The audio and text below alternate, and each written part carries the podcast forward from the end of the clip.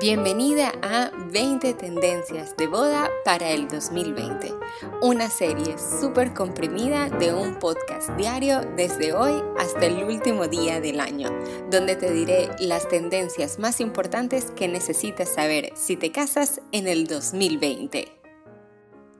Hola, hola, bienvenida un día más, nuestro tercer día a esta serie de 20 tendencias que debes conocer si te casas en el 2020.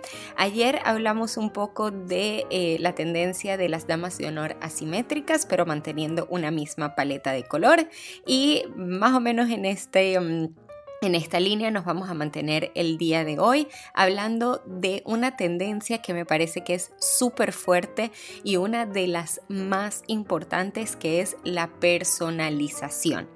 Eh, en esta tendencia se habla de las bodas que imprimen la personalidad de los novios en todo. Todo debe tener un significado especial, desde el lugar en donde se celebra hasta el tema que se elige. Eh, por qué se celebra en ese lugar, por qué se eligió, qué significado tiene, qué historia hay detrás de esta elección o qué significa para los novios, em, por qué se elige este tema. Digamos, cada uno de los elementos tiene que recordar a los invitados eh, una parte de la historia o la historia en general de los novios. Em, la personalización de los detalles está es una tendencia increíble, eh, lo, han visto en todas las fotos, incluso ya de este año 2019. Así que em, no copies nunca cosas de otras bodas, puedes inspirarte, pero recuerda que cada una...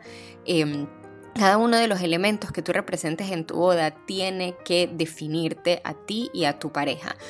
Por ejemplo, em, una novia de este verano eh, eligió casarse en Italia porque es la tierra, era la tierra de su abuelo y elige, por ejemplo, dar como regalos a los invitados eh, unas botellitas de un licor típico italiano llamado limoncello y em, la historia es precisamente esta, un una raíz italiana que no se nos puede olvidar y que queremos recordar a nuestros invitados. O por ejemplo, otra novia que tendré el año que viene, em, siempre italiana, decide que eh, va a dar un dúo de licores en regalo a sus invitados y cada uno de los licores no solo es representativo de la ciudad donde nacieron cada uno de los novios, sino que los licores van a estar hechos por las familias de los Y estas cosas son fundamentales, así que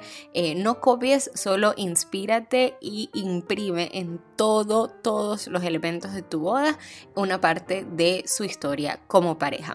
Muchísimas gracias por acompañarme el día de hoy. Nos vemos mañana con otra tendencia porque faltan 18 días para que termine el 2019.